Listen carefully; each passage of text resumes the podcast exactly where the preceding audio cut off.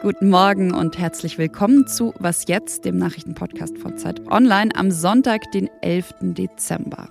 Ich bin Konstanze Keins und in dieser Folge sprechen wir über folgende Themen. Kundgebungen vor Praxen, die Schwangerschaftsabbrüche durchführen oder Beratungsstellen sind in Deutschland vom Versammlungsrecht geschützt. Aber das soll sich noch in diesem Jahr ändern. Außerdem äh, matchen wir heute, aber es geht nicht ums Online-Dating, sondern um einen Algorithmus, mit dem bald Geflüchtete und Kommunen zusammengebracht werden sollen. Wie immer aber hier erstmal die kurzen Nachrichten. Seit Freitagabend ist das politische Brüssel erschüttert. Bei Korruptionsermittlungen sind nämlich mehrere Menschen festgenommen worden und darunter auch die Vizepräsidentin des Europaparlaments, Eva Kaili. Ermittelt wird laut der belgischen Bundesstaatsanwaltschaft wegen bandenmäßiger Korruption und Geldwäsche. Von der Staatsanwaltschaft heißt es, man habe seit mehreren Monaten den Verdacht, dass ein Golfstaat versuche, die politischen und wirtschaftlichen Entscheidungen des EU-Parlaments zu beeinflussen. Es soll sich dabei um Katar handeln, also das Emirat, über das wir zurzeit eigentlich eher wegen der Fußball-Weltmeisterschaft gesprochen haben. Heute könnte sich nun entscheiden, ob die griechische Politikerin Kaili und vier weitere Verdächtige im Gefängnis bleiben und über mögliche Haftbefehle soll befunden werden. Die SPD-Politikerin Katharina Barley, ebenfalls Vizepräsidentin des EU-Parlaments, sagte dazu gestern in den Tagesthemen das. Nun, wir haben als Europäisches Parlament ähm, ein, eine sehr strenge äh, Lobbyregelung, strenger als die meisten nationalen Parlamente.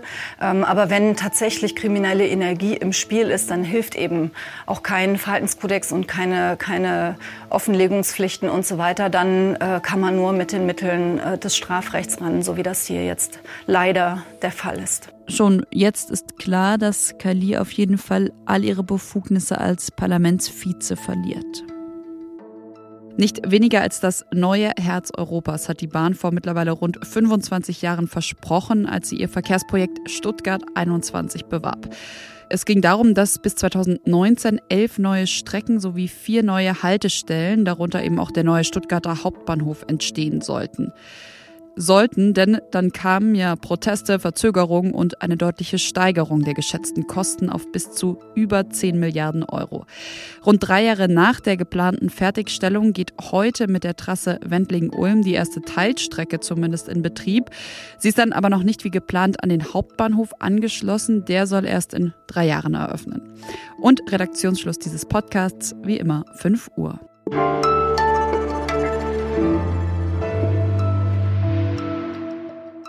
In ganz Deutschland geben Ärztinnen und Ärzte auf, die Schwangerschaftsabbrüche anbieten. Und zwar auch, weil Abtreibungsgegnerinnen und Gegner ihnen und nicht nur ihnen, sondern auch ihrem Personal drohen und zum Beispiel vor ihren Praxen protestieren. Noch vor Jahresende will die Familienministerin Lisa Paus von den Grünen das ändern, beziehungsweise sie will einen Gesetzesentwurf vorlegen. Hören wir mal kurz rein. Also aus meiner Sicht äh, hat sich gezeigt, dass es eben notwendig ist, das einheitlich bundesweit auch klar zu regeln, weil es eben da auch Unsicherheiten ähm, gibt und gab, insbesondere die Abgrenzung oder die Verhältnis zum Demonstrationsrecht.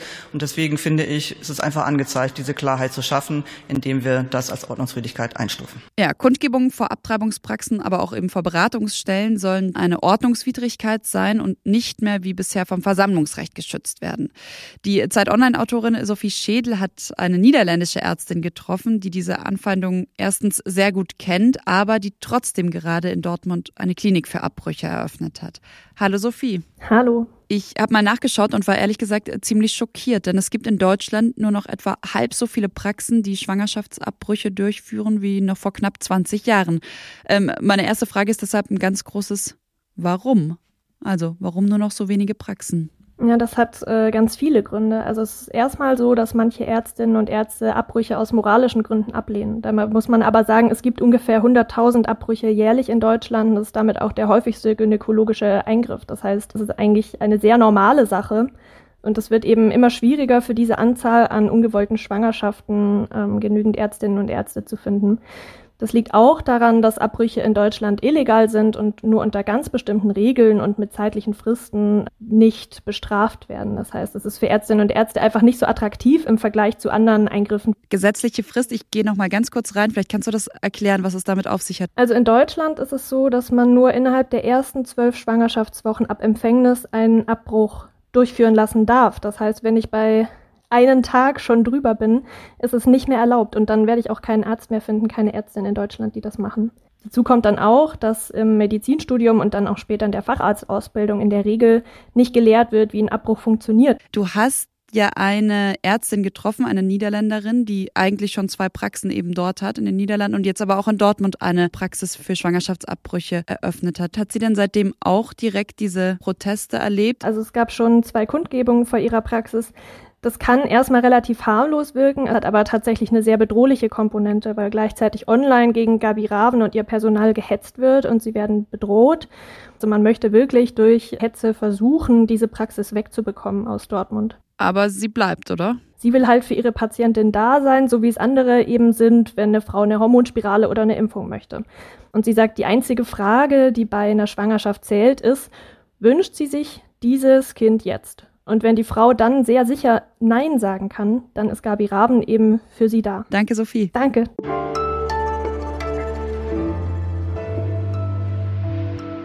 Alles außer Putzen. Ich muss zugeben, dass ich nicht die größte Bäckerin bin. Und äh, statt Plätzchen zu backen, werde ich heute deshalb vielleicht etwas anderes zubereiten. Ein Zwiebelchutney nämlich, habe ich mir überlegt. Das habe ich in Frankreich diesen Sommer probiert und fand es sehr, sehr lecker.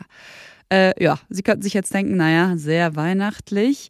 Aber ich finde, das ist, jetzt mal überspitzt gesagt, maximal festlich denn es riecht schon beim Zubereiten ziemlich lecker und in einem kleinen Gläschen kann man es dann auch total toll verschenken. Ja, und passt außerdem perfekt zu jeder Weihnachtskäseplatte oder dem Raclette dann spätestens an Silvester. Und dass unter Ihnen einige Käsefans sind, äh, das wissen wir dank Ihren Hörermails, ja. Die Zutaten liste ich Ihnen schon mal hier auf. Die Zubereitungsschritte finden Sie dann in den Show Notes. Also rote Zwiebeln, Balsamico-Essig, brauner Zucker, Olivenöl, Lorbeerblätter, ein bisschen Thymian, Salz und Pfeffer.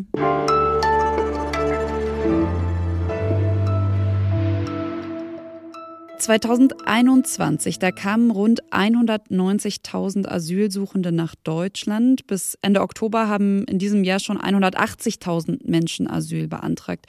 Und dazu, da kommen ja noch, haben wir auch immer wieder im Podcast darüber berichtet, mehr als eine Million Menschen aus der Ukraine eine Frage, die stellt sich in dem Zusammenhang immer wieder, nämlich wie können Geflüchtete in Deutschland besser verteilt werden? Das ist eine Frage, die nicht neu ist, aber neu ist, dass die Antwort darauf bald einen Algorithmus geben könnte. Match-In heißt das Projekt. Das wurde von der Uni Hildesheim und einem Team der Uni Erlangen-Nürnberg entwickelt.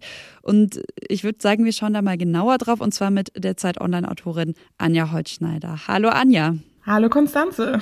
Algorithmus und eine App, die sich oder ein Programm, das sich Matchin nennt. Das klingt für mich jetzt ehrlich gesagt erstmal so ein bisschen nach Dating-App. Erklär mir mal, wie Matchin funktioniert. Ja, so ganz wie eine Dating-App funktioniert es am Ende doch nicht, aber das Prinzip ist schon ein bisschen ähnlich. Es geht darum, dass die Geflüchteten einmal digital angeben, was sie sich denn gerne von ihrem neuen Wohnort wünschen werden.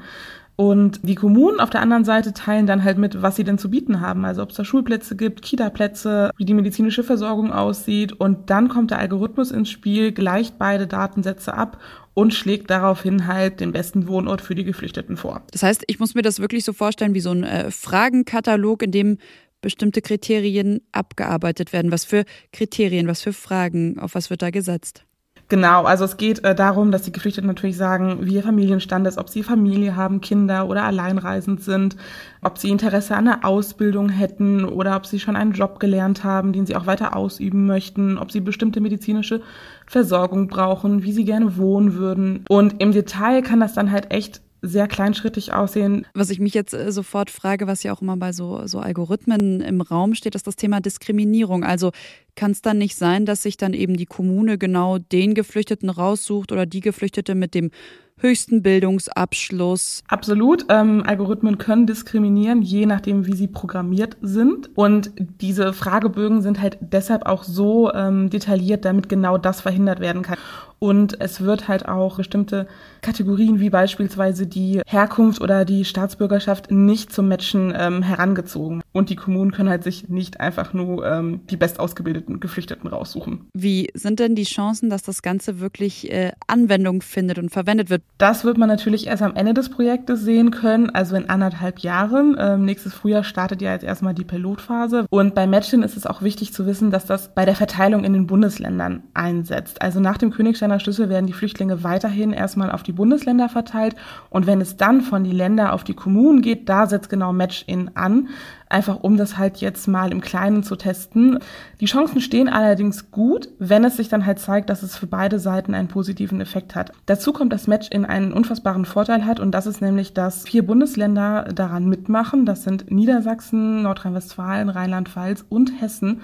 Und damit steigen auch natürlich die Chancen, dass das Programm auch später wirklich umgesetzt wird und eingesetzt werden kann. Ich glaube, wir haben schon äh, ganz viele Themen angerissen äh, jetzt in unserem Gespräch. Den gesamten Text Matching für Flüchtlinge Flüchtlinge heißt der. Finden Sie natürlich auch auf Zeit Online. Haben wir ihn auch natürlich hier nochmal in die Show Notes dieser Folge gelegt. Vielen, vielen Dank an dich, Anja. Dankeschön. Das war's von Was jetzt am Sonntag. Ich wünsche Ihnen jetzt einen schönen dritten Advent, einen gemütlichen Sonntag. Schreiben Sie uns gerne, wenn Sie möchten, eine Mail mit Kritik, Anregungen oder anderen Weihnachtsrezepten an wasjetzt.zeit.de. Mein Name ist Konstanze Keins und morgen hören Sie hier meinen Kollegen Janis Kamesin. Tschüss, schönes Wochenende.